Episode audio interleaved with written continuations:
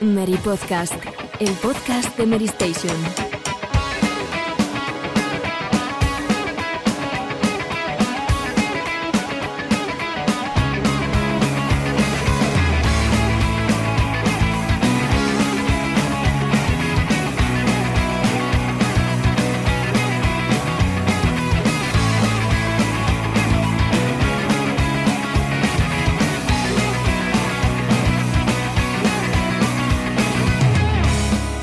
Muy buenas a todos. Bienvenidos una semana más al Meri Podcast, último programa del año 2020 por nuestra parte, por el equipo de actualidad. Y como no podía ser de otro modo y como dicta, digamos, la tradición, pues es el programa que solemos dedicar a The Game Awards.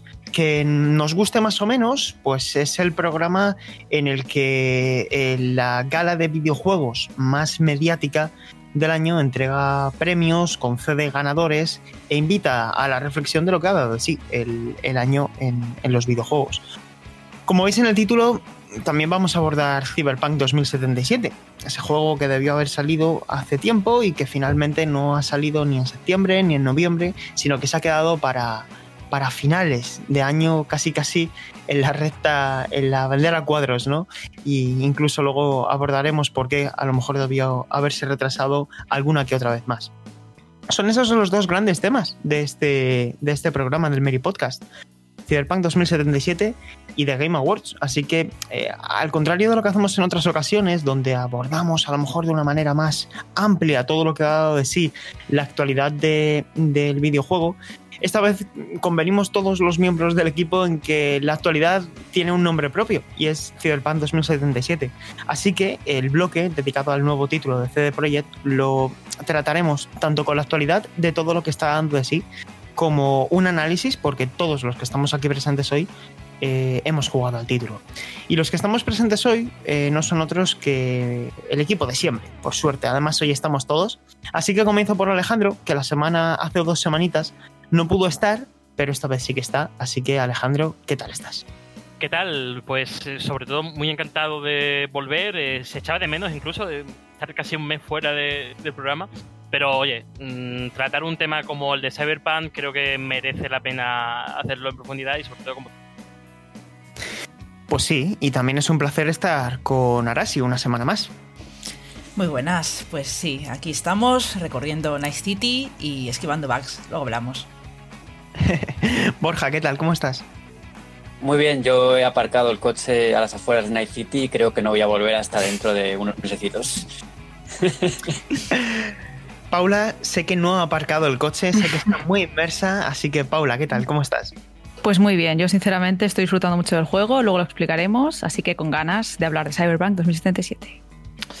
Lo dicho, yo también, eh, Sergio González. Eh, yo también estoy disfrutando mucho, pero hay muchas cosas que comentar y hay muchas cosas que, que, no nos gustaría seguramente tener que comentar en un programa como el de hoy, pero que son así y nuestra responsabilidad es hablar las cosas como, como son. así que eh, ponemos un poquito de música y arrancamos. Titulares. Y arrancamos con The Game Awards 2020, una gala que volvió a ser igual de larga que como nos tiene habituados desde estos últimos seguramente 5 o 6 años, pero que a la vez es una gala que no podemos evitar, porque como decía al principio, uh, nos guste más o menos, lo consideremos eh, un Oscars de los videojuegos o no, tenga un cariz más oficial o más extraoficial, sigue siendo el más mediático, sigue siendo un evento que siguen decenas de millones de personas en todo el mundo y sigue teniendo también esa magia, ¿no? De ser eh, un evento que tomamos como, como referencia para ver eh, lo que han opinado más de 95 medios, y esta cifra no es eh, baladí, no es casual, sino que es el número eh, total que aparece en la página web de, de, The Game Awards, donde, pues eso, más de casi un centenar de medios de todo el mundo participan con sus votaciones, con las votaciones de sus redacciones, tanto para elegir los nominados como para elegir a, los ganadores. Todo eso sumado al 10% de los votos del público, ya que los medios eh, computan un 90% y un selecto jurado que también se incluye dentro de ese 90%, pues dan como resultado eh, los ganadores y los premiados que tenemos hoy, hoy aquí. Así que chicos, antes de, daros paso y que vayamos repasando en la lista que tenemos de, la noticia de, aquí de Mary, eh, pues esos premios más importantes, sí que es importante destacar eh, quién salió sobre todo vencedor de esta gala, ¿no? Que fue The Last of Us Parte 2, un título que analizamos aquí el pasado mes de junio, la nueva obra de Naughty Dog que se llevó siete premios. Eh, tuvimos también muchos anuncios, que luego si queréis repasamos lo que más nos, sorprendió, lo que más nos impactó. Y que al margen del título de Naughty Dog, pues también tenemos a un Hades que se llevó dos premios. Y bueno, pues otros títulos como Animal Crossing New Horizons, que se llevó un premio, eh, Ghost of Tsushima, que se llevó otro, y que en general pues fue una gala donde ha habido muchos premiados, pero que sobre todo hubo un protagonista claro. Así que eh, ahora sí, por ejemplo, empiezo por ti. ¿Cuál es la primera valoración que haces de, del premio, del juego del año, de Last of Us Parte 2? Pues yo creo que, sin sorpresas. Creo que no tenía grandes competidores. Yo ya sabía que Animal Crossing no iba a ganar, que Duplo tenía muy difícil, Final Fantasy VII, pues muchas dificultades. Ghost of Tsushima, si realmente yo ese juego mm, ya no entiendo ni cómo ha entrado como juego del año, porque creo que había otros pues mejores representantes. Y Hades ya es raro, ¿no? Que gane un indie y yo sabía que Hades no iba a ganar. O sea, The Last of Us también por descarte y, me da sensación de que este año, en cuanto a nominados, ha sido un poco como aquel año que tuvimos el Dragon Inquisition, que no tenía competidores, que todos los posibles competidores se, tuvieron que retrasar, ¿no? Por diferentes dificultades y al final ganó. Pues me da sensación un poco que por descarte ha ganado The Last of Us porque no tenía eh, competidores, pero es un buen juego, ya lo hablamos en su día, y, bueno, en general sin sorpresas. Sí, yo creo que es bastante merecido, a pesar de que yo personalmente creo que este año 2020 merecía más el galardón Animal Crossing por el tipo de juego que es y cómo nos ha conectado a todos, a pesar de las distancias y el no poder salir de casa prácticamente. Pero bueno, es una opinión totalmente personal. Yo creo que The Last of Us Parte 2 ha hecho muchas cosas valientes a pesar de, obviamente, que siempre hay peros. Está todo el tema del crunch, hay muchas cosillas ahí que ya comentamos en su día. Pero bueno, si esto al final se aparca, porque ya sabemos, luego lo comentaremos en Cyberpunk, es algo que está presente en prácticamente todos los desarrollos de títulos, pues si nos quedamos con lo que es el juego en sí, ha hecho muchas cosas valientes y sorprendentes y también ha funcionado muy bien a nivel técnico, gráfico en general. Ha sido una gran despedida de la generación pasada yo creo que personalmente que sí, lo merece. Y la verdad es que no fue ninguna sorpresa. Yo estaba ya muy cansada esas horas, así que no viví la gala tan intensamente como otros años, que estaba más emocionada por los premios. Creo que fue demasiado mm, correcaminos, digamos, la, forma de presentarlos, que a veces eran como cinco de golpe y que cada vez el show de Geoff es menos para los premios y más para los anuncios y en general eso, la publicidad y darse bombo a sí mismo, que es algo que le gusta. Yo estoy muy de acuerdo con, el triunfo de The Last of Us Parte 2, pero coincido con Arasi en que este año, pues quizá le faltaba un, gran competidor, ¿no? Que, tuviera realmente oportunidades de, pues de, optar, de optar al premio, ¿no? Yo llegué a pensar que en una, en una maniobra así un poco rara, Hades pudiera sorprender, porque no es la primera vez que un indie o un juego así más pequeñito se hace con el premio, pasó con The Walking Dead hace bastantes años, pero no, no, no ha habido sorpresa y, creo que hay una ausencia muy destacable, muy destacable, ¿no? que es la de Half-Life Half -Life que tiene el hándicap de que al ser un juego de realidad virtual y exigir un ordenador muy potente para, para funcionar, pues eh, ni siquiera el jurado, eh, que somos todos los medios, hemos tenido siempre acceso ¿no? a, ese, a este juego, pero me da pena que no, que no estuviera. ¿no? Es sin duda el juego que, es, que podría haber eh, hecho un poquito más competitivo este, este premio. Y en cuanto a. Ahí está, por ejemplo, a mí me sorprendió ¿no? que Ghost of Tsushima estuviera nominado, aunque ha gustado mucho, no solo en España, sino también fuera. Yo creo que mm, hay títulos, incluso, por ejemplo, Assassin's Creed Valhalla, que hace las cosas incluso mejor en, cierto, en ciertos aspectos, ¿no? Entonces, por eso sí que me sorprendió. Y con respecto al desarrollo de la gala, pues no ha habido sorpresas en, ese sentido, ¿no? La gala siempre ha sido demasiado larga y tiene un toquecito muy norteamericano en el sentido de que es muy, muy show, ¿no? Más el espectáculo, más la publicidad que una entrega de premios como tal. Yo, fíjate, y debo discrepar, creo que Hades eh, está a la altura de cualquier juego que se le cruce. O sea, no, pero eh, no, me, no, me, no, no me malinterpretes, no lo Sí. Lo decía un poco también como un juego triple A grande de los que Claro. suele, de, de los que se ve claro, ¿no? Que, que pueden triunfar, pero ya te, ya te he comentado que yo no me hubiese sorprendido de que Hades hubiese conseguido el triunfo porque ha pasado en otras ocasiones, en otras ediciones de, de- estos premios. No, no, pero sobre todo digo por, por la gente, por si hay algún eh, que tu- un usuario que todavía no- no sabe qué es Hades o, o no sabe qué tipo de juego es, eh, darle una oportunidad porque es uno de los grandes, no solamente de 2020, sino también de estos últimos siete años. Creo que mm, jugándolo, viendo la trayectoria de Supergiant, eh, está en lo, en lo más alto que hemos jugado. Eh, también debo destacar, eh, aparte de todo de las sofás, eh, sí se lo llevó, eh, siete premios merecidos, en mi opinión. Debo destacar entre mejor juego deportivo de conducción a Tony Hawk's Pro Skater 1 más 2, pero ya no solamente por el juego, sino por el trabajo que está haciendo Activision reviviendo grandes sagas y haciéndolos con la calidad que merecen. Eh, hablábamos de Crash, hablábamos de Spiro. Claro, Vision eh, se está destapando como uno de los estudios que en esta tarea eh, están en el top. Creo que Activision hay que darle la enhorabuena por esa tendencia que está llevando los últimos años. Mi valoración de todo esto es que, bueno, por un lado la gala creo que tiene un problema estructural eh, en su voluntad por atraer a grandes anuncios y grandes estudios. Está haciendo algo para mí muy valioso porque está logrando ah, atraer la atención de las grandes marcas y por lo tanto la gala de The Game Awards ha conseguido captar un poder informativo muy importante que creo que le viene bien al sector porque es un momento donde hay muchas mentes eh, enfrente de la pantalla y sigue teniendo como digo, la confianza de los grandes estudios, pero creo que no puede ser que al final sea un carrusel de anuncios acompañado de entregas de premios casi eh, de tres en tres, ¿no?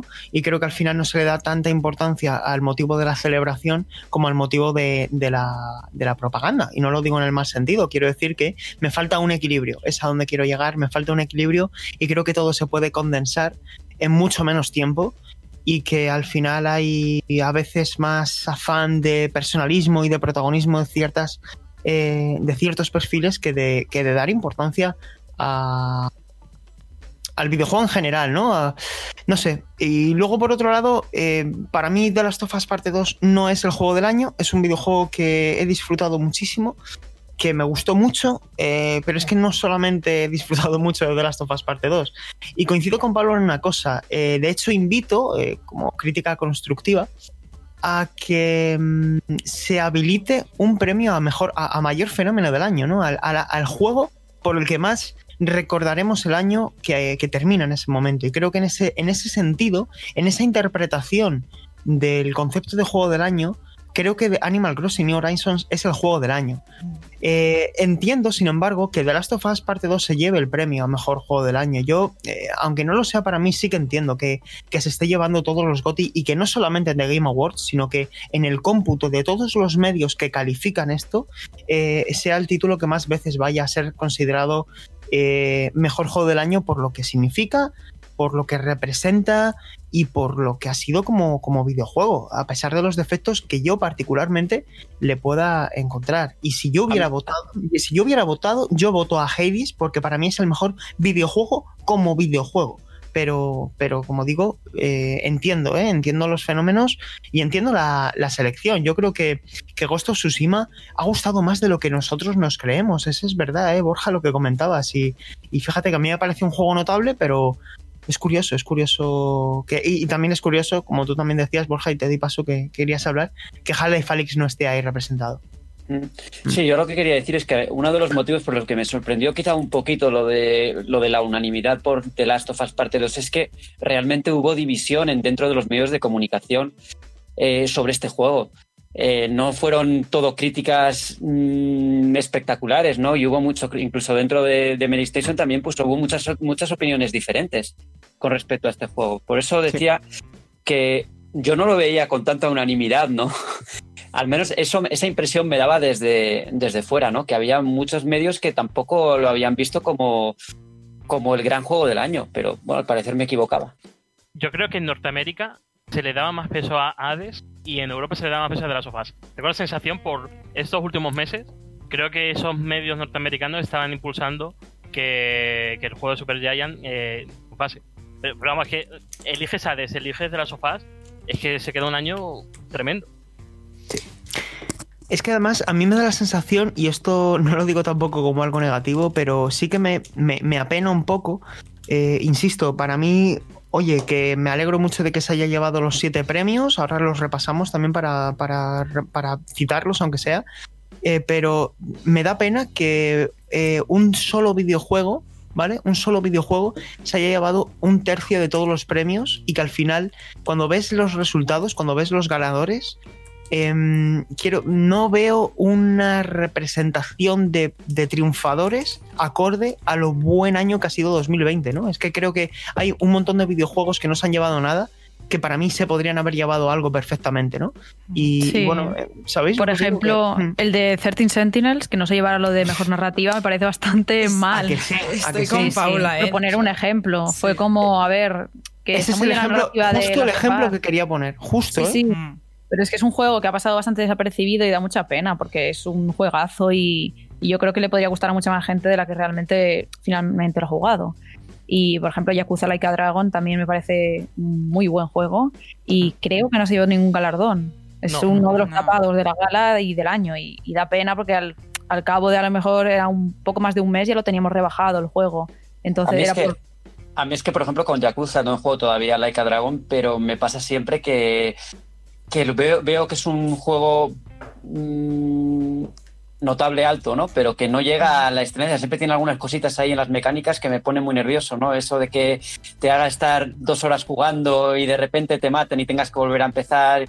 Ese tipo de cosas que son como muy diseño PlayStation 2, a mí me sacan mucho el juego. No sé si eso pasa también en, en, en este juego, pero bueno, en más los o menos. a mí me- hay- me solía pasar, ¿no? sí que hay Pasa secciones que en las las que...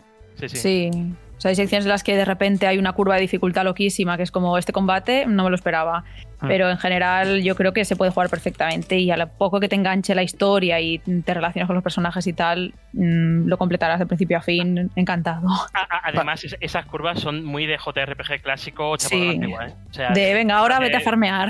y de jefe... Por eso, por eso comento un poco que tiene un diseño Sí. de juego de, de- de la época de PlayStation 2 Sí, en algunos pero es deliberado, ¿eh? Eh, Yo creo que es incluso deliberado porque forma parte del estilo de, de Yakuza, lo cual no es obvio para que en un futuro se empiecen a corregir. De hecho, yo creo que el gran mérito que tiene Yakuza Like a Dragon, que yo coincido en que para mí es uno de los. Está en mi top 10 de juegos del año, ¿vale?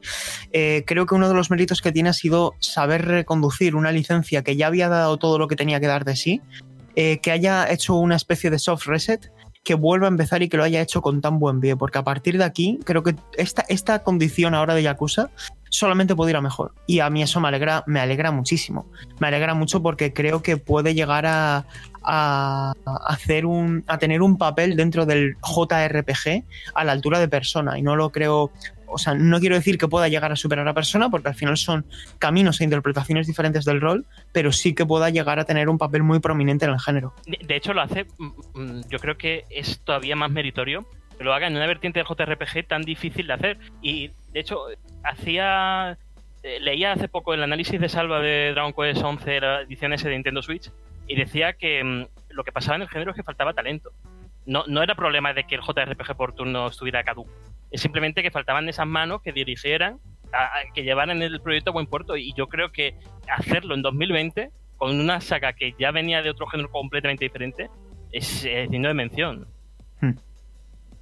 ¿Qué opináis, chicos, de el, el mejor juego, em, el mejor juego independiente con Hades? Porque hubo muy, muy grandes exponentes en el mejor juego indie. Spiritfarer, que le gustó mucho, por ejemplo, a serie, a Modenai. Spelunky 2, que también ha tenido muy buena recepción. Pero, jolín, ves la alineación de juegos independientes y dices, Hmm, Em, a ver, yo están creo en que era, independientes, pero son grandes juegos en general.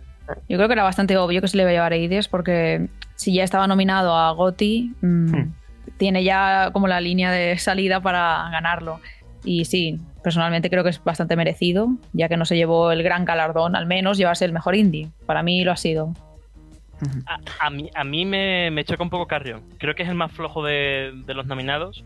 Y creo que Spelunky eh, es que es una secuela redonda. Es que tú dices, ¿qué secuela puedo encontrar que siga a juntilla eh, las raíces del original, que la expanda y que la haga tan bien? bueno, es que el compañero Rubén, que es el que escribe el análisis en Station, lo ponía, que daban ganas de jugar, ¿no? Y efectivamente, es un grandísimo juego. Hay dos premios que yo personalmente me voy a mojar, porque creo que al final. Ahora sacad vosotros también alguno que, de los que queráis, ¿eh? Pero a mí hay dos premios que son los únicos dos que no me cuadran de, de The Last of Us, ¿vale? Y que me gustaría pues, también compartirlo con vosotros. El primero es el de mejor narrativa, que ya lo hemos comentado antes. 13 Sentinels creo que tiene una mejor narrativa que, que The Last of Us Parte 2, tanto por el ritmo como por cómo estructura un total de 13 historias perfectamente conectadas. Y el segundo es el de mejor dirección. Yo creo que, em, en base a lo que hemos podido saber, sé que este es un tema complejo, ¿eh? pero creo que The Last of Us Parte 2, con los problemas que ha tenido en su desarrollo, retrasos, eh, situaciones de crunch conocidas, lo cual no quita que otros estudios también hayan podido tener crunch. Y toda la problemática que hemos sabido que ha tenido ese título para llegar a, para llegar a las tiendas, a mí me cuesta mucho entender que este juego se haya llevado a la mejor dirección. No sé qué opinaréis, si tenéis una idea diferente a la mía de lo que significa la dirección, pero... Hmm, sí, yo, yo quiero hablar de lo que has comentado, Sergio. Para empezar, lo de narrativa. Normalmente en esta gala se valoran narrativas originales, con estructuras frescas y que impacten. Por eso me ha sorprendido mucho pues lo que decís, ¿no? Que, que se llevará el galardón de la FOFAS, que bueno, la verdad es que a pesar de que cuente, cuentan dos historias que son más o menos paralelas, tampoco ofrece demasiada frescura, ¿no? Por eso me ha sorprendido mucho. Además, recuerdo hace dos o tres años cuando ganó el Watch Remain, no sé si os acordáis, a mejor narrativa y, pensaba que iban a seguir por esa línea, ¿no? De dárselo a, juegos indies, juegos que arriesgan más. Y luego, por lo que dices de dirección, esto es algo que ya se estaba debatiendo en varias webs sobre si se merece mejor dirección un juego que ha tenido un desarrollo tan problemático, que ha habido explotación laboral, un montón de problemas diversos. Claro, yo estaba leyendo la, la descripción que dan en la web de los premios sobre este, este galardón y hablan de que es dirección pues creativa, sobre diseño. No, no es claro. Habría que dar quizá un premio que fuera más adecuado a temas de desarrollo, ¿no? Se hablaba por ahí de dar un premio al, al mejor director o al mejor desarrollo, ¿no? En el sentido que es un desarrollo sano, donde los trabajadores han hecho sus horas y no ha habido ningún tipo de explotación laboral. Quizá llevarlo más a ese, en ese sentido, porque claro, esto es más bien dirección artística, ¿no? Dirección de, de bueno, nuevas decisiones a nivel de, de, diseño, de juego, de narrativa. No sé, yo haría un premio nuevo como para premiar a eso, a los desarrollos que han sido correctos, sanos y donde el equipo no ha sufrido. Pero yo, yo perdona, eh, ¿Voy yo? ¿Vas tú? No, no, tira, tira. Voy yo. Eh, yo, yo, yo voté a The Last of Us Parte 2 a Mejor Dirección y luego leí ese, ese artículo de Kotaku y, lo pensé, ¿no? Ya he tenido mis guerritas, mis guerritas en Twitter con eso. Y claro, aquí hablan un poco de visión creativa hmm. y es, es que está poco acotado, ¿no? Porque un director evidentemente maneja presupuestos, maneja, dirige al grupo entero, eh, administra todo, ¿no? Y en ese sentido, es verdad, eh, The Last of Us Parte 2 ha tenido unos... Dentro del desarrollo, pues ha habido auténtico, auténticos eh, líos y, y, es, es muy complejo porque yo lo que pienso es que si vamos a valorar por los casos de Crunch este premio, es que prácticamente ninguno, es que yo creo que ninguno de los nominados sale aquí. O sea, no está directamente, porque eh, es que es un problema, este problema es de los AAA, es que es un problema sistémico, un problema que no, que, que afecta a absolutamente todos los proyectos, porque son proyectos gigantes son proyectos de 300 personas en el que se tiene que coordinar todo. Eh, hay una fecha de hay una fecha límite. Mm, no lo sé. Yo creo que esto necesita más reflexión y que tiene que ir un poco más allá de, si le damos un premio o no, ¿no?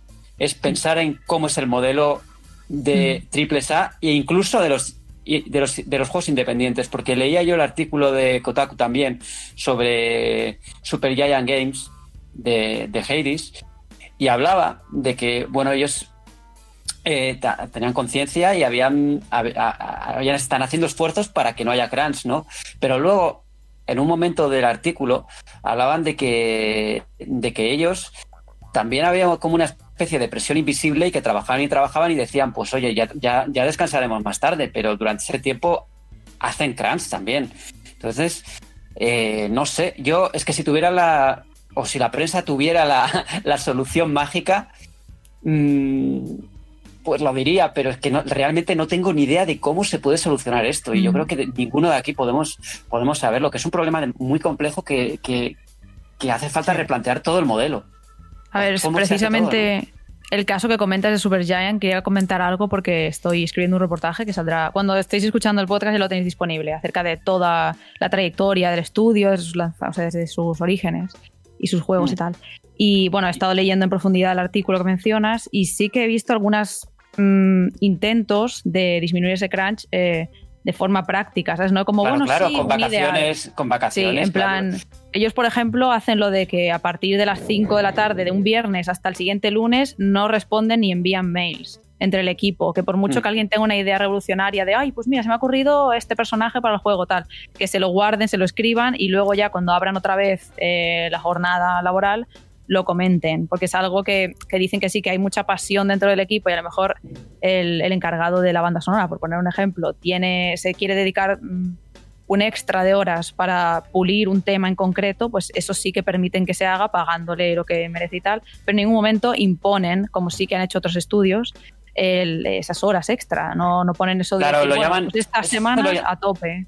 Eso lo llaman, Paula, el, el crunch forzado o man, Sí, man- sí, sí. mandatory crunch, que muchos estudios grandes también dicen que no lo tienen, pero que luego, claro, es que es la presión de, y si no lo hago yo, me van a, la- los demás que van a pensar de mí, ¿no? Y al final terminas haciéndolo. Lo que pasa es que en este caso hay que pensar también en que es una comparación entre un estudio de 16, 17 personas, creo que es el de, de Super Giant, con uno Sí. que realmente es gigante, ¿no? De, de 300, 200 personas con empleados, con gente autónoma. eh, es que ahí ya se va todo.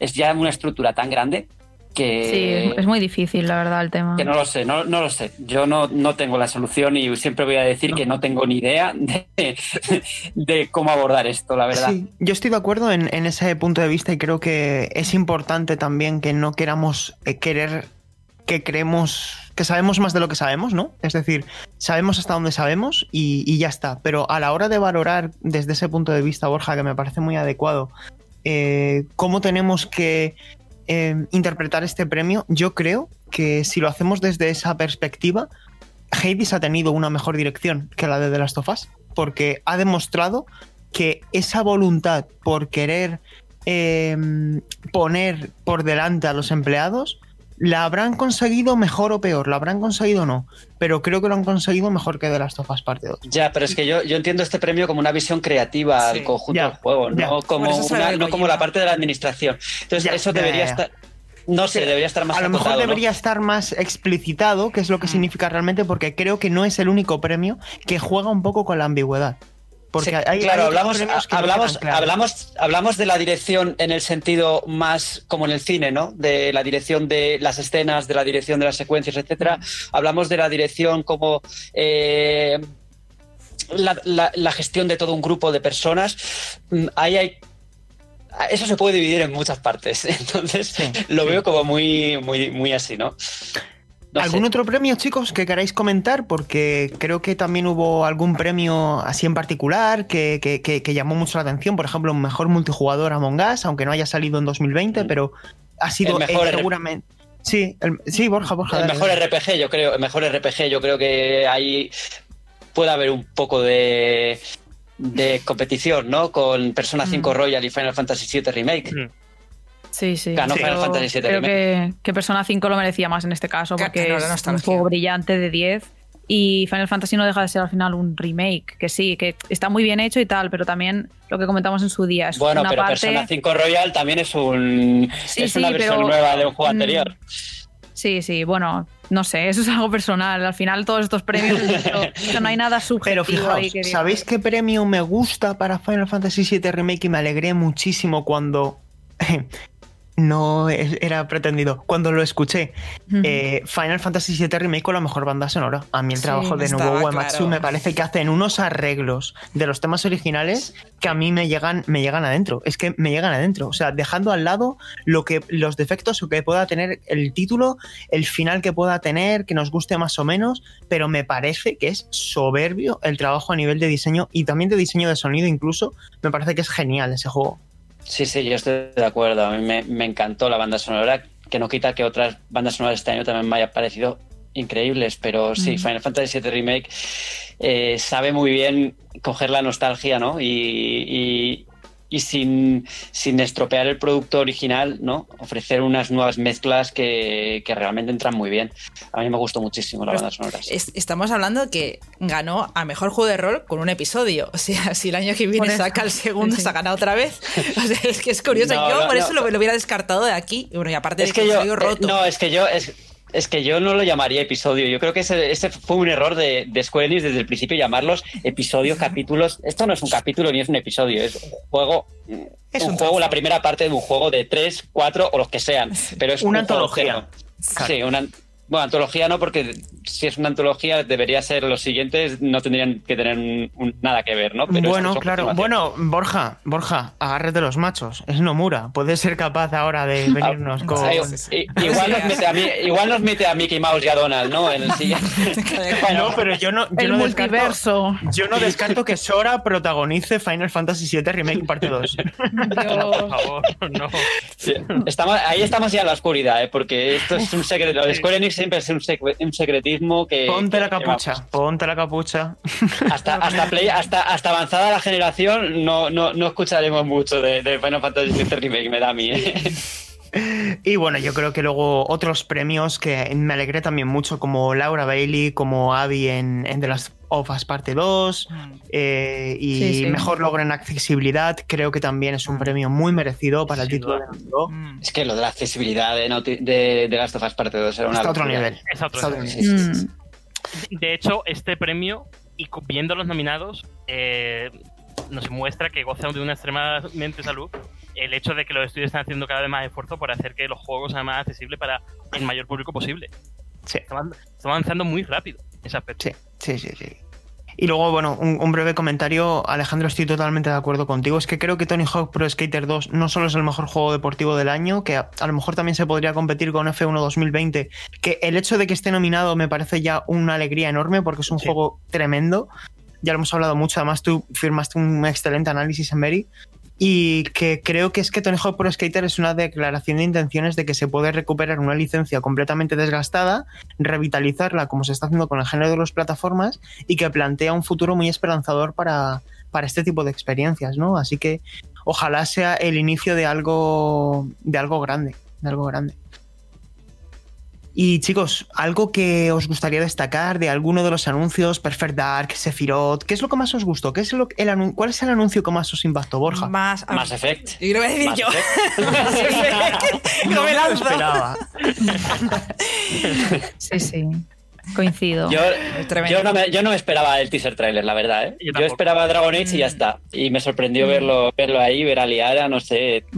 qué bueno. Esto, sabemos, que va, sabemos que va a pasar cinco años hasta que salga el juego, pero, pero ya nos dan ahí el. Al menos no han sido pantallas, ¿no? Esta vez. Y desarrolladores hablando. Ha sido un vídeo. Mm. Sí, sí. Y encima de eso, que sale Liara y es como que iban a tratar de conectar de alguna forma la trilogía con Andrómeda, no sé, todo son teorías ahora. Son rumores, todavía son rumores, pero por las declaraciones que ha habido por ahí, pues puede, puede ser, ¿no? Que haya que, lo conecten y, que pero ya está medio conectado, ¿eh? Ya está medio conectado ahí. La sí, sí, pero si aparezcan personajes clave de la trilogía sería como muy guay. Pero, esto, esto, suele pasar eh, en lo que es BioWare. Lo hemos visto en la saga Dragon Age. ¿Por qué no hacerlo también en Mass Effect, ¿no? En una nueva trilogía puede funcionar muy bien. Y lo hagan bien, que se lo tomen con calma y que lo saquen cuando lo saquen, pero que salga bien el juego y esté a la altura de, esa trilogía maravillosa. Después de los últimos despidos, bueno, despidos, abandonos, no sé qué pasará con, con bueno, Dragon Age y con Mass Effect. Ha sido, salida, sido salidas importantes. ¿eh? Cassie Hudson era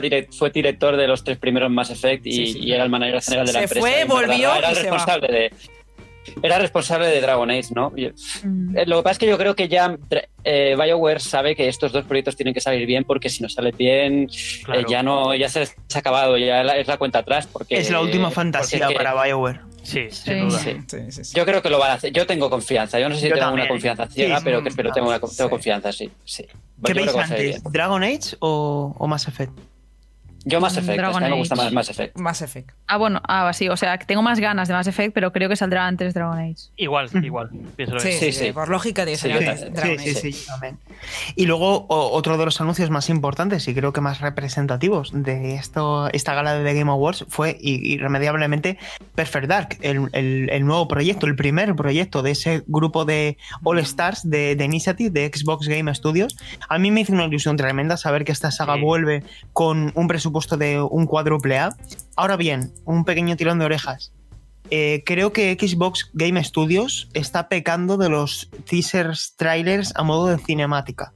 Eh, Forza Motorsport, About, em, Perfect Dark, creo que ya es demasiado y hace falta ver cosas tangibles, no mm. una peli, ¿vale? Quiero decir, eh, me, me, hace mucha ilusión Perfect Dark, pero mm, me sabe a poco este teaser. Eh, quiero que nos muestren cosas, eso, tangibles, que veamos cómo se va a jugar eso, ¿no? Que eso, por ejemplo, PlayStation, a quien le podremos achacar también muchas cosas, pero creo que la alineación de juegos de Play 5 la están mostrando casi siempre todo con gameplay. Hay excepciones, evidentemente, pero... Es que da la impresión de que, de que Xbox no tiene nada tangible ahora mismo. Claro, claro, claro. Sí, es eso. Claro, es que al final te está emplazando a dos años vista, como mínimo. Claro, te está emplazando 2022. Mm. Y yo, quiero algo que sepa que voy a jugar en 2021, aparte de Halo. Una cosa os voy a decir. Eh, no hay que hacer demasiado caso a lo que dice Aaron Greenberg, porque si os acordáis, hace, una, hace no demasiado tiempo que se descubrieron las cuentas oficiales de Perfect Dark y de Fable en Twitter y dijo, no penséis nada, que esto es algo normal que hacemos las empresas. Anda, ya está, los dos juegos anunciados ya. Sí, perdido, nadie le creía. A mí, poco... sí, el, dale, el, el, anuncio que más me impactó, pero sobre todo por ver a Vin Diesel protagonizando una secuela de Ark, pero es que encima, entre película y película, le ha metido mil horas al original. O sea, ese hombre, eh, eh, eh, no sé, tiene músculo, ¿no? O sea... Bien traído, bien traído. Sí, sí, sí. Además, yo no me lo esperaba para nada. Pero para nada. Fue algo de. Estaba haciendo la noticia y digo, ¿pero esto es verdad? sí, sí. Parecía Hombre, que me quedé pasmado cuando vi Ark. Cuando vi Ark, el, logo ahí dije, ¿esto es Ark? yo pensaba que era Horizon. Digo, ¿qué ha pasado? ¿Dónde está Aloy? ¿Es la nueva película de Vin Diesel? es su padre ese. sí, sí, sí. Y luego una última cosa que no me gustaría terminarlo sin terminar este bloque sin comentarlo. A mí, eh, Joseph, Fares, Joseph Fares me gusta por los videojuegos que hace. Creo que A Way Out es un título que disfruté mucho y Brothers a Tales of Two Sons también me llegó mucho. Además, en su momento, pues por diferentes motivos me llegó mucho adentro. Y It Takes Two creo que es su obra como videojuego más versátil hasta el momento. Ah, y creo que, mm, ya digo, tiene más fases plataformeras, eh, va a mezclar más el sentido del humor de problemas de, pareja. Y a mí este It Takes Two, que sale en marzo, que se va a poder jugar en cooperativo también con el Friend Pass, con una sola copia del juego, a mí este juego me gustó un montón. Y, a, mí, a mí lo que me gusta es que Fares siempre apuesta por algo que no hace los demás. O sea, siempre está buscando algo fresco, algo diferente y, sobre todo bajo el amparo de Electronic Arts, que, mm. no sé, muchas veces se le critica, pero su sello original está ahí dando eh, cobijo a varios títulos bastante interesantes. O sea que chapó. Sí. Y bueno, yo creo que con esto, chicos, salvo que queráis comentar vosotros alguna cosa más, creo que podemos dar por cerrado el bloque de, Game Awards, que al final, pues eso, la enhorabuena, especialmente a, todos los premiados y en particular a, a The Last of Us Parte 2 por esos siete premios se merezca 7, se merezca 6 o eso ya es libre interpretación de cada uno, pero aquí ha habido un consenso. Esto, insisto, por si alguien todavía no lo tiene claro, no lo decide Geoff Kigley, sino que es un consenso global. Así que eh, todas las modificaciones que haya que hacer a la gala de premios, falte Halley Falix o no, esto ya que quede para el futuro. Eso sí que es de, eh, parte de la responsabilidad de la organización de los premios, que se pueda seleccionar bien a los postulados a llevarse cada premio. Y, con eso yo creo que podemos cerrar este, este bloque. y pasamos a, a Cyberpunk 2077, si os parece bien. A debate. Pues comenzamos eh, con esta segunda parte del programa de hoy, Cyberpunk 2077, un título que seguramente era uno de los videojuegos más esperados de la generación y me gustaría empezar dándos paso a, a vosotros, ¿no? El título lleva ya una semanita desde que esté el momento en que estamos grabando a la venta prácticamente, eh, luces y sombras, eh, cara A, cara B. Alejandro, eh, te doy paso, tú te has encargado del análisis de la versión de consolas, que tiene un 4 sobre 10, la versión de PC que analizó Fran, publicado el pasado 10 de noviembre, tiene un 10 sobre 10, cali- eh, una categoría de obra maestra, pero me gustaría que, en primer lugar, Alejandro, justificases el, motivo de, ese suspenso y que nos encontramos en esta Night City. Sí, mm, yo he de decir que comencé a jugar a Cyberpunk 2077 en la versión retro- retrocompatible de Xbox Series X y, lo cierto es que tenía margen de mejora, pero bueno, se hacía jugable, tenía tu modo de rendimiento a 60 frames por segundo, bueno, se dejaba jugar. Pero es que cuando me metí de lleno en la versión de la anterior generación, el modelo base, en Xbox One, eh, me encontré un juego, una Night City, completamente diferente. Es otra cara eh, radicalmente opuesta a la que puedes encontrar en, en otras plataformas. Sobre todo, primero, porque es un, eh, es un juego que te hace sentir como un autómata. O sea, no, no, no encuentro un ser humano que pueda jugar dos horas seguidas o una hora seguida a este port que siempre va por debajo de 30 frames por segundo, que tiene una cantidad de bugs propios de esta plataforma y, que se hace prácticamente injugable. No, no se puede jugar. Es, es, es un juego que tú puedes guardar en la estantería y decir, no se puede jugar. De hecho, insisto, eh, insto a los usuarios que todavía no han leído nuestro análisis que lo lean porque la introducción es una cronología de los hechos de cómo CD Projekt Red eh, ha ocultado esta versión durante los meses de desarrollo, como a semanas del lanzamiento todavía decían que el juego iba sorprendentemente bien en los modelos base. Y al final, eh, yo como usuario me siento engañado. Es complicado, ¿no? Abordar este tema. Si queréis, eh, tomo yo el relevo, pero eh, mira, sí voy a coger el relevo porque yo he terminado el juego, ¿vale? He jugado en Xbox Series X y a mí me gustaría empezar diciendo eh, que esto es inadmisible. ¿Cómo ha salido este juego a la venta? Eh, a mí me parece que un videojuego tan extraordinario como esto, mm, vaya por delante, me parece un videojuego extraordinario como mundo ficticio, creo que es incluso mejor como videojuego cyberpunk, como, como, como respuesta al- a la ciencia ficción cyberpunk, que como juego de rol, del cual creo que tiene ciertas, eh, ciertas limitaciones. Creo que es un título que, que tampoco es revolucionario a nivel jugable, esto convendremos, quiero decir, tampoco está presentando una manera de jugar. Eh, revolucionaria que nunca habíamos visto, que nunca habíamos. que, que, eh, eh, no es complicado compararlo con otros exponentes del género, pero sin embargo, creo que el mérito que tiene este título es su capacidad para absorberte a través de su mundo, de su ambientación, de la escritura de sus personajes, de lo bien hecho que está, del ritmo que tiene, de cómo te permite personalizar a tu personaje. Creo que en ese sentido, CD Projekt ha dado en el centro de la diana. Pero es que hablábamos de retrasos, hablamos de retrasos. Y es que debieron, debieron haber sido más. O a lo mejor no se debió haber estirado más la cuenta, porque la cuerda, porque creo que a lo mejor este título es más ambicioso de lo que debería en el hardware en el que está pretendiendo ponerse a la venta, como son las versiones base de PlayStation 4 y Xbox One. Yo lo voy a decir así, no tengo ningún tipo de reparo. Esta versión es indigna, eh, no se podría, no se debería haber lanzado en este estado porque está roto y ahora mismo estamos a 15 de diciembre, se han aplicado parches, yo en Series X he podido jugar y he podido, en honor a la verdad, he de decir que he podido terminar mi partida. Eh, llevo ahora mismo 37 horas, pero creo que la terminé en, en menos de 30. No, ahora mismo no recuerdo cuánto tardé exactamente en terminarlo.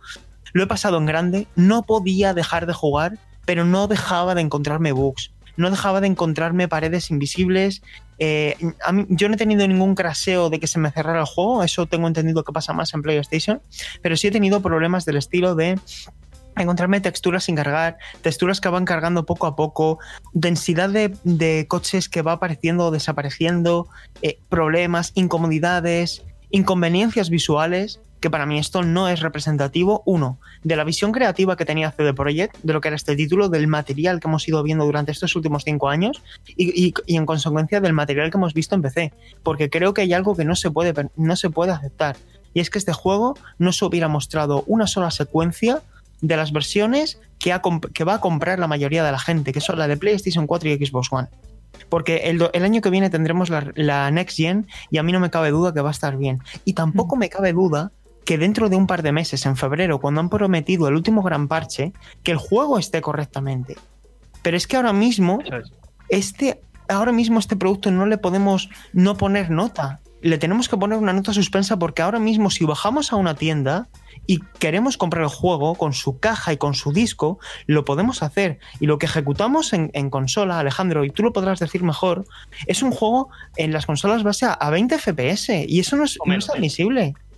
No, es admisible, pero por la cantidad de errores que solamente se encuentran en las plataformas base. Insisto, es que Night City muestra una cara diferente a cuando lo juegas en PC, a cuando lo juegas en una consola de nueva generación vía retrocompatibilidad y cuando lo juegas en PS4 o en Xbox One. Es que eh, cuando el 5 de octubre eh, traspasó la línea de meta y se convirtió en fase gol, esa versión 1.0, ¿qué- y- ¿en qué estado se encontraba? O sea, yo no entiendo qué, qué control de calidad ha pasado, como si desde CD Projekt esto no, no, no, no lo veían, pero es que el- no es un error que... que no han, hablado hoy, hoy han hablado hoy en una conferencia para accionistas y, ha- y han dicho que mm, básicamente les pilló, les pilló el toro y están más centrados en sacar el juego que en pulir las versiones de anterior generación. Y luego han hablado también de que, bueno, de que la- el tema del COVID pues también ha afectado, que, que por ejemplo tenían menos testers de lo habitual porque los externos no podían jugar y bla bla bla, ¿no? Pero sí, es que no, no, le, han da- no le han dado la atención que merecían, se han centrado en el port de PC, o sea, en la versión de PC y luego pues han, realizado la adaptación de manera rápida y mal y sin plazo de tiempo, ¿no? Porque, o sea, con un plazo de tiempo muy corto. Eh, no sé. Quería comentar no sé, un par no de puede- cosillas. Sí, Paula. Vale, a ver, básicamente es algo que no entendí eh, por qué, por ejemplo, antes del lanzamiento, eh, que hicimos una extensa cobertura de todo lo que iba saliendo del juego, una de esas noticias que salió fue la de que las declaraciones de CD Projekt dijeron van a ser muy difícil encontrar bugs en el juego. Yo, esto, sumado a lo que ha mencionado Sergio, de no dejar a los analistas probar las versiones de consola antes de, de su lanzamiento, me parece un poco eso, un engaño. Y la verdad es que Pero un engaño a los accionistas también, porque les, Sí, dijeron que, claro. les dijeron que la versión de base de PlayStation 4 y de, y de Xbox One base iban sorprendentemente sí. bien. Ahora, Sí, ahora comentamos es cuando sido una terminéis. sarta de mentiras. Cuando, y- come- cuando terminéis comentamos la respuesta de los accionistas, porque Sí. esto es información y lo tenemos que comentar también. Sí, sí. Dale, dale. Yo aparte, personalmente quería decir que me da mucha pena que haya pasado esto con el juego porque se está centrando toda la conversación en, en todo lo malo, que es mucho, obviamente, y se tiene que hablar, y no en, en lo bueno del juego, que yo, de hecho, se está convirtiendo en uno de mis juegos favoritos ever. O sea, aún me queda por acabar, llevo 30 horas porque estoy haciendo todas las misiones secundarias, me estoy enamorando de sus personajes, de su historia, de, de todo, de la ambientación. He de decir, sí, que yo también entre mis juegos favoritos se encuentran los Fallout, entonces estoy acostumbrada a los bugs, a los crasheos, a los problemas en general. Jugué la primera vez Fallout 4 que- que casi no tiraba de FPS porque mi gráfica no daba de sí. O sea, yo tengo paciencia en este sentido. Ya sé, le, le pilla un poco el truco a cuando se crashea, que es básicamente cuando cojo un vehículo y, y avanzo más de un kilómetro por la ciudad, crash, evidentemente, en Play 5. Pero bueno, como tengo paciencia con esto y más o menos pues voy guardando cada poco para no perder eh, el progreso y básicamente no me he encontrado ningún bug que me corrompa la partida, que eso sí que sería algo muy grave. Entonces las cosas visuales y eso pues mira, me lo tomo a risa y no quiero que, que me empañe la- el disfrute del juego. Ya obviamente cuando salga la versión pulida de Play 5 o de Next Gen lo volveré a jugar una vez más. Pero he de decir que personalmente lo estoy disfrutando muchísimo y que me da mucha pena la situación. No sé si habéis. Ay, Alejandro, perdona. No, eso que es que el juego en calidad bruta es, es bastante alto. Yo llevo 15 horas. eh, una vez que inicias el acto 2, eh, empieza de verdad el juego y arranca y, y te coge de la mano y te lleva. Pero es Mm. que ah, eh, lo decía el compañero de IGN de Estados Unidos. eh, en, en plataformas base, el juego te deja una sensación muy desagradable en el cuerpo porque te duele la cabeza jugarlo.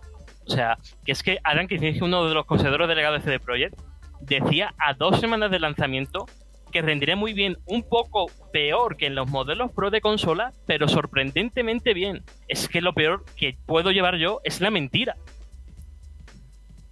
Claro, es que han sido deshonestos y como decíamos, em, eh, lo primero, yo me quedo con lo que decía Paula, que, eh, pero es que es, inevitable que es que estemos comentando esto hoy, porque es que el producto que tenemos todos, porque dudo mucho que haya mucha gente que nos esté escuchando que tenga PCs de 1500, 1800 o 2000 euros. La mayoría de la gente nos está escuchando porque tiene una consola y esperaba y reservó a ciegas el juego esperando que estuviera a la altura de los materiales que nos han ido mostrando todo este tiempo. Y a mí me da rabia también porque se ha convertido en uno de mis juegos favoritos de, del año y seguramente de la generación en lo que a mundo se refiere, porque creo que como juego de rol poco se le puede achacar, a pesar de que, insisto, para mí no es... Si le tuviera que poner una calificación, para mí no sería un juego de 10, ¿vale? Pero eso ya se puede comentar en, otro momento. No, no estamos ahora haciendo tampoco un análisis ese en profundidad. De hecho, invito a, leer el análisis de Frank, que es el que verdaderamente ha podido experimentar la versión pura del juego, pura y, pura y en su esencia del título. Pero es que, oye, es que este producto tal como está, mm, yo lo retiraría. Es que no, se puede. Y además, es lo que decíamos en eh, esta, esta, misma mañana, eh, hoy estamos a 15 de diciembre, pues nos encontramos con la noticia de que el, último dato que teníamos de en bolsa, que era del, del, del, cierre de este martes, pues se estimaba otra caída del 9,17%, que ya sumada a la que ha habido desde el día 10, es decir, desde el día que se publicaron los análisis y se empezó a ver la realidad de todo esto, ha caído la cotización un 46% de CD Projekt y estamos hablando de la compañía de videojuegos más capitalizada de Europa. Es decir, esto está dejando en mal lugar también a la industria del videojuego porque está demostrando que se está, eh, que se está publicando uno de los videojuegos más importantes del sector inacabado y está dando una imagen y está comprometiendo la reputación de nuestro estudio que yo creo que convendremos también en que la reputación de CD Projekt era de, de mucho eh, de mucha simpatía, ¿no? Y esto como que lo ha tirado todo por la borda, eh, al menos aparentemente durante todo este tiempo en el que el juego está casi injugable, ¿no? Yo quería comentar un truco que utiliza la gente para que no se le crashe, que es disparar al aire para que todos los NPCs salgan huyendo. Y es una forma en la que han encontrado los jugadores para que no crashe. O sea, es que es inaudito. Yo estoy jugando en One X y la verdad es que, bueno, yo con los bugs, a mí no me importa, yo un poco como Paula, estoy acostumbrada a encontrarme bugs en muchos juegos de mundo abierto, pero mientras que sea un bug, que sea visual, que te deje continuar tu progresión, no me importa, pero esos bugs que son bloqueantes, que lo único que puedes hacer es cerrar el juego porque no responde el menú, no responde el jugador, o sea, el personaje, esos son los que realmente estropean la experiencia y con de esos me he encontrado ya varios. Estaba en el tutorial del Neuro eh, y en un, un momento que solo eh, podía eh, utilizar una de las opciones. Una de las opciones no podía salir al menú principal y ahí tuve que, cerrar el juego y volver a abrir. Pues eso es lo que estropea un poco la experiencia porque tuve que empezar a hacer todo el tutorial de nuevo y la verdad que se hizo un poco pesado gráficamente en One X se ve muy mal. Hace poco estaba viendo una comparativa de que se vea mejor GTA V, que tiene más años que yo que sé qué, que, este juego. Y, realmente ese GTA se vea mejor, incluso la versión de 360 yo creo que se ve mejor que este juego. Es que se ve una borrosidad, se ve sucio, las texturas, lo que decía también Sergio, no cargan. O sea, la historia está muy bien, pero que todos estos problemas pues hacen que no te apetezca jugar, que lo metas en un cajón y ya cuando lo arreglen, si es que lo arreglan, pues eh, ya le daré otra segunda oportunidad. Y esto es un problema de. Nos encontramos muy frecuentemente, por desgracia. Juegos que salen antes del horno, que encima sufren un crunch, que este crunch seguirá a lo largo de los meses, por desgracia, porque ahora hay que arreglar todo lo que tienen aquí formado y encima tienen la cara de decir, bueno, eh, solo un día antes del lanzamiento se los dimos para que eh, los analistas lo hicieran, lo revisaran en consola, hicieran análisis en consola, eh, no fue lo que pretendíamos, estábamos arreglando el juego hasta el último momento. O sea, encima se justifica de que no estaban engañando ¿no? al público con esto de la versión de consolas, que, casi todos los analistas lo, lo, hicieron de, antes del lanzamiento, revisaron en versión de PC. En fin, son un cúmulo de cosas que, que no se salva ni una compañía como CD Projekt. Que yo creo que quizás después de The Witcher y otros juegos buenos se creían un poco intocables y ahora pues le están dando pues un golpe de, realidad, ¿no? También uno de los motivos del retraso según en palabras del estudio, era lograr más de 90 en Metacritic. Y a 15 de diciembre ya lo han perdido, ya va por 89. Sí. O sea, al final es que le han salido mal todos, incluso hasta sus planes. Yo también Por- puedo entender que, ya que es un proyecto que lleva muchísimos años en desarrollo, eh, habrá cambiado bastante la, la línea y bueno el objetivo que tenían inicialmente. Tal vez planteaban mm, cerrar la generación de consolas pasada con este título por todo lo alto y poco a poco pues fueron haciéndolo tan grande y tan mm, ambicioso que se les fue un poco de las manos y tuvieron que recurrir a todas esas situaciones que tal vez inicialmente cuando el proyecto fue planteado no, no pensaron. Es un poco lo que, lo que he creído yo, que al final les ha salido mal todo, porque en lugar de centrarlo en eso, en, con- en consolas de anterior generación y ya más adelante, después del lanzamiento, ponerse con el port de Next Gen, pues han intentado hacer una mezcla y al final han dicho, bueno, como mejor nos sale en PC, pues vamos a centrarnos a tope en esto y luego ya mm, arreglaremos lo demás. Y no sé, esto no, no es nada seguro, es lo que yo creo que ha ocurrido y lo que decía, que, que es una lástima y espero que en los próximos meses se pueda arreglar un poco la situación y sea uno de esos casos en los que tal vez dentro de un año o algo así sea un juegazo mm, como debería haber sido desde el principio. Desde luego. Desde luego, porque mm, a mí no hay nada que me alegrase más saber que todo esto evidentemente no se va a olvidar, pero que no lo recordemos. De aquí a un año que, que recordemos más las cosas buenas que tiene este título que, que las cosas malas, que, que también son ta- también están aquí. Y yo creo que, que si hace un mes, chicos, nos preguntaba eh, cuando grabábamos este podcast, ¿no? y decíamos, ya falta poco para el lanzamiento de Cyberpunk. Yo creo que esto no nos lo hubiéramos imaginado de esta manera, ¿no? A lo mejor nos hubiéramos imaginado que llegaba con problemas, pero no en este estado. Y es una pena. Es una Yo pena no, porque yo, es no, que- yo no me imaginaba que iba a salir tan mal, ¿no? El lanzamiento. Yo pensaba que iba a haber pues, los problemas de. Al ser ya. al- el hecho de que lo hayan retrasado unas semanas y tal, ya te hace suponer que, que ha habido problemas. Pero. Pero que salga y sea este desastre. Las consolas de esta generación, yo no realmente no me lo esperaba. sí. Y no sé. El, el futuro del juego, ¿cómo se lo va a, se le va a recordar? Eh, eh, la, la historia nos ha enseñado que muchas veces eh, una mala primera impresión afecta a todo el a todo a, a- a- a la afecta al juego durante toda su vida y durante el resto de, mm, del recuerdo que tienes en la cabeza, ¿no? Curiosamente con The Witcher, que tampoco salió demasiado bien, The Witcher 3 en consolas no salió demasiado bien, eh, esa percepción cambió. Quizá porque entonces eh, CD Projekt pues tuvo unas políticas muy diferentes de lo que había en la industria en ese momento, ¿no? De, de- de ofrecer contenidos gratuitos, de intentar, pues, oye, de un mensaje quizá un tanto populista, ¿no? Opor- oportunista, por así llamarlo, pero, Sí. pero que en ese momento caló. Y yo no sé si después de esto eh, van a poder volver a recuperar esa confianza que, se habían, que habían cimentado a lo largo de todos estos años. Es va a ser complicado. Yo creo que van a tardar mucho en recuperar esa. eh, yo me acuerdo perfectamente en una Gamescom eh, que pregunté a CD Projekt, les dije, oye, ¿sabéis cuánto, cuándo va a estar listo? Que fue una presentación así a puerta cerrada. Y, le- y, a- y- y quedaba como muy exótico, ¿no? Muy chulo de. eh, el juego se pondrá a la venta cuando esté terminado. Y era como, joder, qué confianza me estáis dando, ¿no? Porque no queréis darme una fecha, porque me queréis garantizar que el juego saldrá cuando esté perfecto. Y al final ha sucedido todo lo contrario, ¿no? Y creo que ese mensaje eh, al final se ha chocado consigo mismo. Y creo que esto al final, más que buscar culpables, insisto mucho con esto, creo que hay que buscar soluciones. Y esto, la lectura que hay que hacer de todo esto es que no merece la pena comprometerse cuando queda tanto tiempo para dar fechas concretas, para precipitarse. Y que al final la planificación, creo que esta palabra es importante, la planificación lo es todo. Porque al final aquí lo que ha habido es un problema de planificación, es innegable. Si al principio se quería lanzar en abril, luego en septiembre, luego en noviembre, luego en diciembre, ha fallado algo.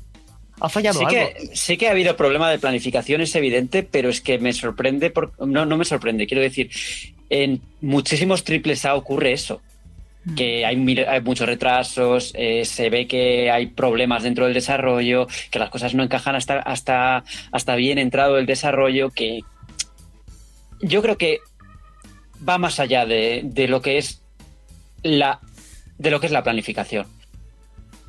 Que esto, al ser proyectos tan grandes, es que yo recuerdo unas declaraciones de Amy Hennig, de la, de la creadora de, de Uncharted, de, la, la dirigió los tres primeros Uncharted, que hablaba de que llega un momento en el que el director ni siquiera sabe lo que está pasando. O sea que hay tal grado de, de, de locura, de gente trabajando, de, de, de gente haciendo cosas que es muy difícil controlar todo ese proceso. Sí. Volvemos un poco a lo que hemos comentado antes, ¿no?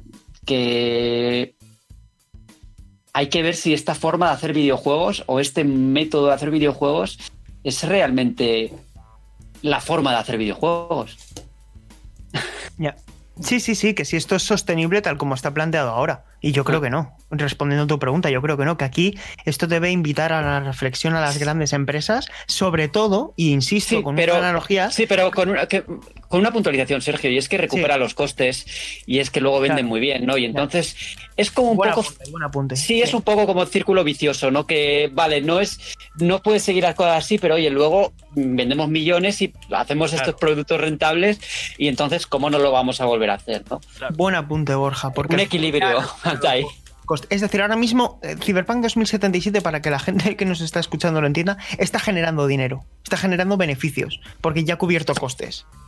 Y yo creo que para ah, equi- em, equipararnos a otras, a otras industrias, si es que el, el videojuego es también una industria, hacen falta que no ocurran cosas como la que ha sucedido aquí. Porque yo no me imagino una superproducción, una película que salga sin terminar. Otra cosa es que salga y no nos guste, como ha pasado con películas de Star Wars que han levantado polémica, etcétera. Pero esto mm, yo creo que debe invitar a la reflexión de cómo se hacen los grandes videojuegos y, y cómo se plantean este tipo de cosas, porque al final hay más vencidos que vencedores en todo esto. Pero ¿no? fíjate, fíjate tú, eh, Sergio, no quiero entrar en el tema del cine, pero Sí. en, en las grandes producciones de cine, precisamente la, la gente que hace los efectos especiales y toda esta parte más de videojuego, por así decirlo, también vive grandes situaciones de, de crunch. No, en abso- eh, eh, por supuesto. Y hay muchísimo freelance, muchísima gente mal pagada, pero el producto que luego tú ves proyectado en la sala de cine está terminado. Y aquí estamos hablando de un videojuego que no estaba terminado cuando se había lanzado al mercado. Es que, aquí, que es, que hay una, grave. es que hay una diferencia, hay una diferencia vital, y es que en el tema de los videojuegos, al final, al tener el, el- al tener el elemento interactivo, Sí. eso lo complica ya todo, porque tú tocas una cosa, y esto lo estamos viendo, por ejemplo, en Assassin's Creed Valhalla, ¿no?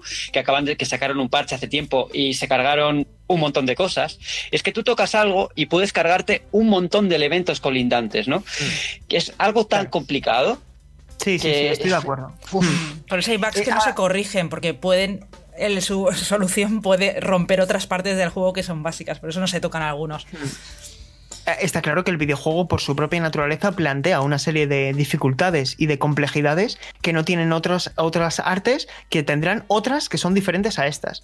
Y creo que por eso, porque estamos hablando de empresas que tienen mucho dinero, que son muy listas y que entiendo que conocen el producto que manejan, deberían replantear su modelo de planificación para que estas cosas no pasen. Es que quiero decir, no importa eh, cuál sea realmente la circunstancia, lo que importa es que el resultado es inadmisible. Y este, este no recuerdo un precedente como este, porque ni Mass Effect Andrómeda ni los Assassin's Creed de la peor época llegaron en este estado. Y esto al final plantea un nuevo eh, suelo que, al que no deberíamos haber llegado. Es a donde quiero llegar, ¿no? Que creo que deberíamos haber evitado alcanzar este punto con el que es seguramente uno de los videojuegos más importantes y esperados de la generación.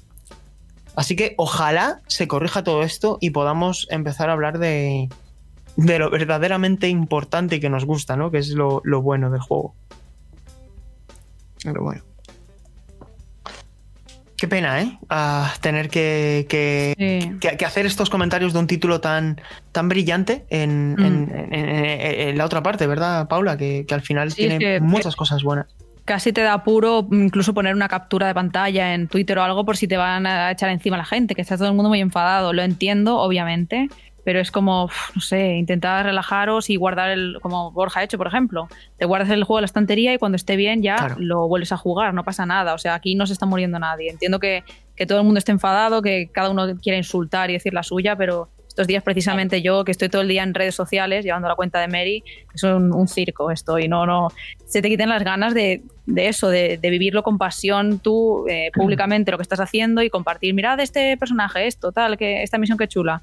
porque, por todo esto. Y la verdad, pues eso, el mensaje que decía antes, que, que me da lástima y espero que esto con el tiempo eh, le dé la vuelta a la tortilla de alguna forma, aunque sepamos los orígenes de todo el asunto y siempre queda la espinita clavada, que bueno, tal vez sea como un No Man's Sky, que también en un inicio nos sentimos un tanto engañados y tal, y bueno, es mm, muy diferente el caso, pero por poner un ejemplo, porque como dice Sergio, no hay precedentes, eh, pues que dentro de un tiempo la conversación se centre en otro ámbito. Es que, ¿sabes qué pasa, Paula? Que el problema, encima, ellos eh, lo agrandan más porque dicen, sí, os devolveremos el dinero. Claro, la tienda de, PlayStation y la de Microsoft han dicho, oye, yo nosotros no, devolvemos nada.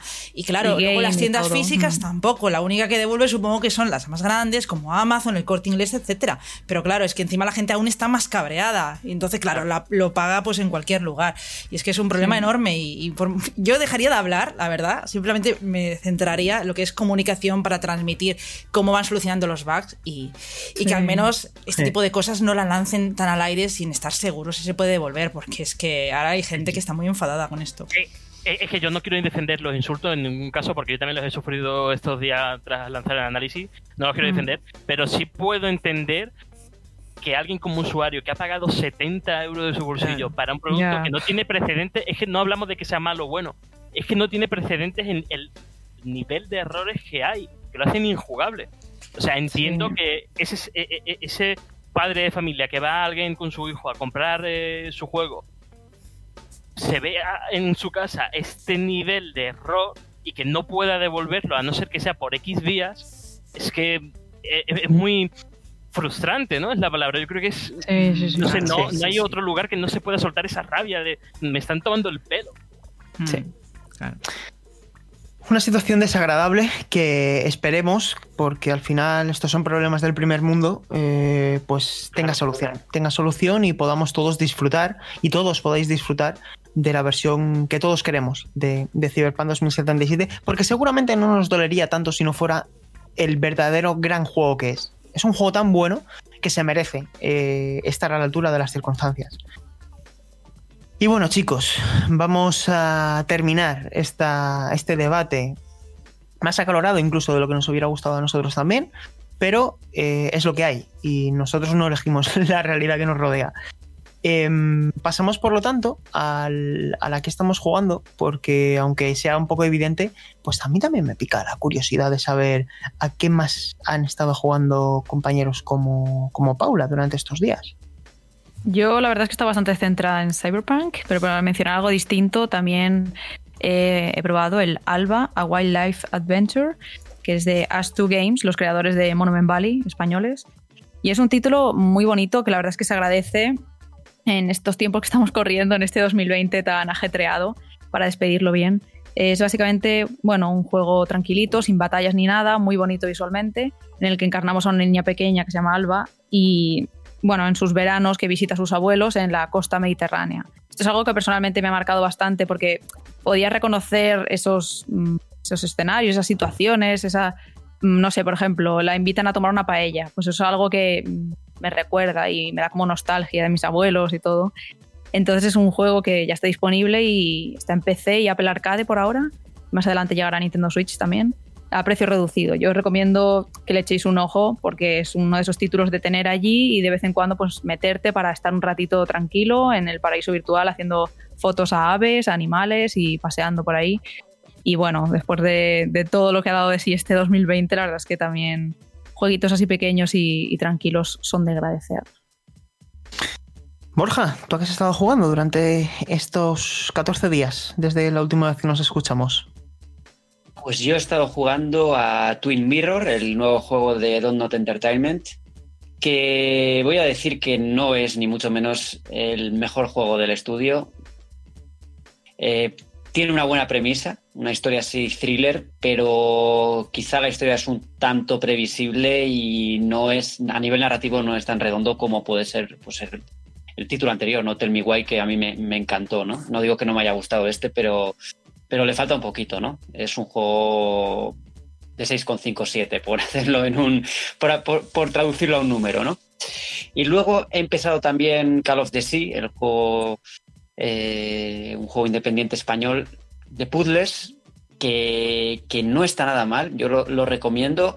Eh, es un juego que mezcla un poquito el espíritu de Lovecraft, aunque no es un juego de terror, con ese toque aventurero tipo Indiana Jones, ¿no? De ir- y además tiene algo que está muy bien, que es eh, la búsqueda de las pistas, que vas de un lado a otro de la isla, eh, te hace pensar, los puzzles son muy gratificantes y no es un título largo, es un título que, que, que, que desde aquí yo, yo animo a jugarlo.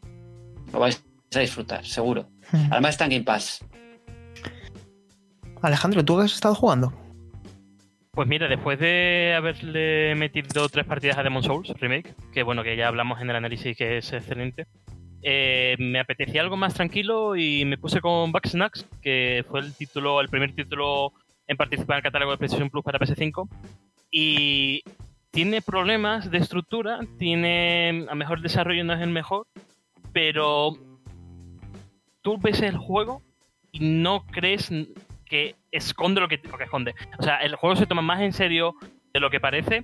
Eh, puedes empatizar muy bien con los personajes. Los personajes tratan temas cotidianos y, diferentes sensibilidades que pocos juegos con esa eh, no, sé, capacidad de llegar al público ahora que está en Play- en PlayStation Plus puede hacer.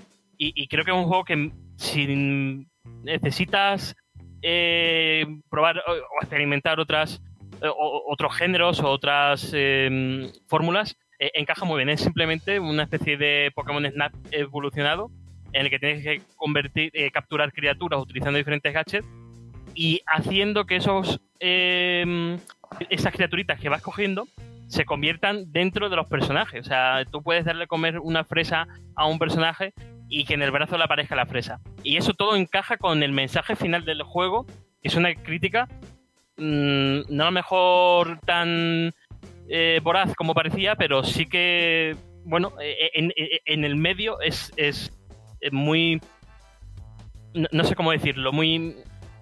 Es necesario, es necesario ese tipo de mensaje para, para un problema como el tema de alimenticio que, que está tan, tan sensible hoy en día. Muy interesante. Eh, ahora sí, ¿tú a qué has estado jugando durante estos días? Bueno, pues yo me pasé definitivamente Demon Souls, he disfrutado muchísimo y no para de compararme con mi yo del pasado y decirme, jo Virginia, ¿quién te ha visto, quién te ve, no? Porque en su día yo me vi muy perdida, me veía muy, muy, muy mala, ¿no? Jugando, muy, muy paquete. Y claro, esta vez he ido pum pam y, no me ha costado nada, he encontrado el camino enseguida y eso que yo no jugué más que dos veces, ¿no? Eh, dos partidas completas en PS3.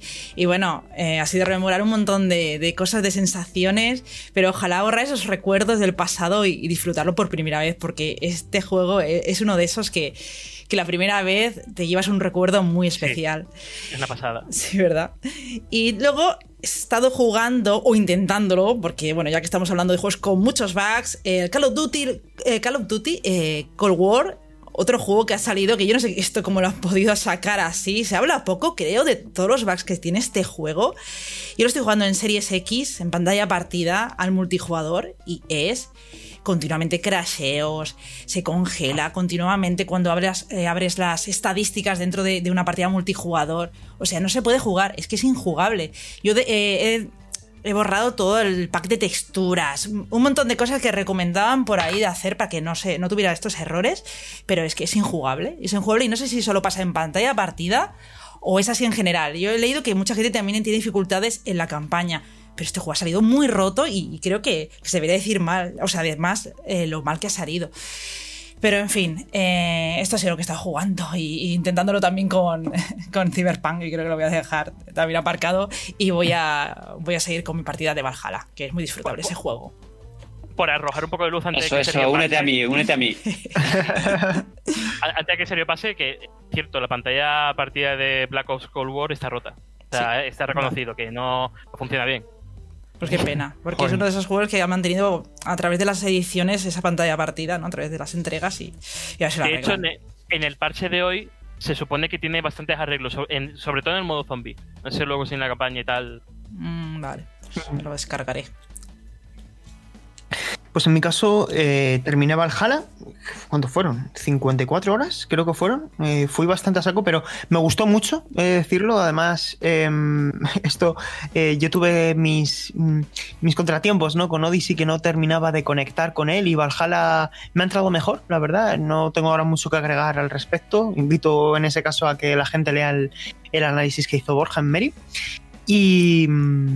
al que he estado jugando sobre todo al margen de, de Cyberpunk es Immortals Phoenix Rising, que de cabeza se sitúa ya en uno de mis eh, juegos, calificémoslo así como sleeper. A mí me ha parecido que eh, es más de lo que a lo mejor parecía, o al menos a mí me, me lo resulta así. No esperaba tanto de- del juego, creo que es una grandísima alternativa a, mm, a lo que propone The Legend of Zelda Breath of the Wild, haciendo la comparación en el buen sentido eh, que recoge elementos de, Assassin's Creed, que es súper entretenido, que es súper comedido, dura lo que tiene que durar, hace lo que tiene que hacer, no pretende ser más de lo que es. Y creo que si alguien está pensando, incluso para toda la familia, creo que es un juego muy recomendable para toda la familia.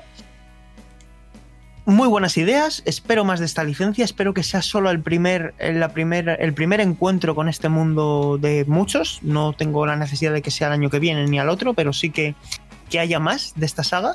Y de verdad yo lo recomiendo, me parece uno de los tapados de Ubisoft de este año. Y es lo otro a lo que he estado, a lo que he estado jugando al margen de, Cyberpunk. Y, y eso es un poco todo. Eh, chicos, llegamos al final no solo de este programa, sino de lo que ha dado de sí por nuestra parte en 2020 eh, el Meri Podcast. Y ha sido un año que seguramente cuando comenzó jamás hubiéramos imaginado que iba a estar rodeado de todo lo que ha estado rodeado. Pero creo que es para celebrar también que estemos todos aquí y que estemos bien. Ah, paso también a agradecer a todo el mundo que escucha el programa, que da feedback, que lo comparte, que nos dice cómo mejorar, que, que disfruta durante esta horita y media que suele durar el programa cada semana, porque creo que los cinco que estamos aquí disfrutamos mucho haciéndolo y esperamos sinceramente que para vosotros también sea un mon- momento de, de desconexión y de conexión con eso con ese otro ocio que nos une que son los videojuegos. Así que paso a despedir a mis compañeros que son lo más importante que tenemos aquí. Así que Paula, te despido en primer lugar que tienes ahora una cita importante que la gente podrá conocer dentro de, de unos días, pero no vamos a revelar la sorpresa. Para eso tendrán No, que ya lo visitar veréis. La web de Mary Station. Un fuerte abrazo, Paula, y disfruta mucho de eso que tienes ahora.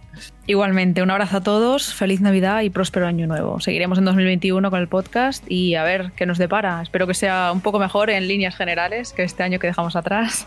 Ya veremos, tengo esperanza. Esa vacuna está ahí cerca y la vida poco a poco volverá a su cauce. Que nos parcheen a todos, eso digo yo. Ahora sí, un fuerte abrazo. Pues un abrazo a todos, gracias a todos los oyentes por escucharnos, cuidaos mucho y nos vemos el año que viene. Nos vemos, Alejandro. Un fuerte abrazo, compañero. Vamos hablando. Un fuerte abrazo y sobre todo mucha salud, que ya estamos en la recta final y espero que ya por fin podamos vivir un 2021, no sé, tranquilo, por fin, ¿no? Que ha sido un año uf, tremendo. Sí, mucha salud para ti también, Borja. Gracias por estar aquí. Eh, seguimos hablando, nos seguimos escuchando y nos vemos. Lo mismo digo, nos vemos el año que viene y a tope con esto, con todo esto. Y mucha salud. Venga, hasta la próxima. Un abrazo a todos también de mi parte, Sergio González. Muchas gracias a todos por escuchar el Meri Podcast. Nos escuchamos ya en 2021. Chao, chao.